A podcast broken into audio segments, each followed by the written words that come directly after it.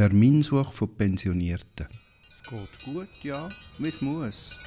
Ein bisschen streng sind die nicht mehr arbeiten. ja. Wir könnten uns auch wieder mal treffen. Wäre schön, ja. Ein bisschen erzählen.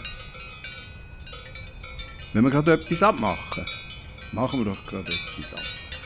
Wie wäre es am übernächsten Dienstag, so um halb vier? Warte, ich muss noch mal schauen. Ich habe halt schon auf ein gestopftes Programm, seit ich nicht mehr arbeite. Eine volle Agenda sozusagen. Geht gleich, gell?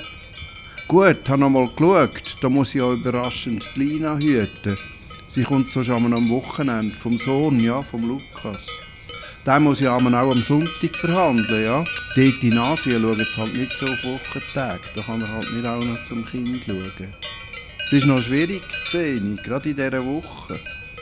Am Montag habe ich einmal den Liam, das ist von der Laura der Sohn, ja. Auch am Donnerstag und Freitag. Aber wie ging es am Mittwoch, in der ersten Dezemberwoche? Am Morgen so zwischen 9.30 Uhr und 11 Uhr. Da hatte ich noch einen freien Termin. Am Nachmittag bin ich halt im Schachverein, muss ich auch mal ausspannen.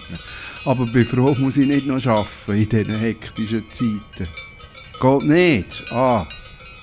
Ah, du musst zum Luca schauen. Der ist doch von der Lena. Von der Lena, gell, hast du gedacht, ja. Und sie sind ja so herzig.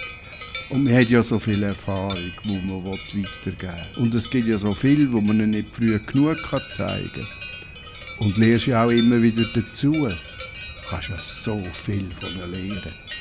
Und die Kinder kannst du ja nicht einfach im Stich lassen. Ja, am besten läutet man nächste Woche nochmal an. Probier's einfach.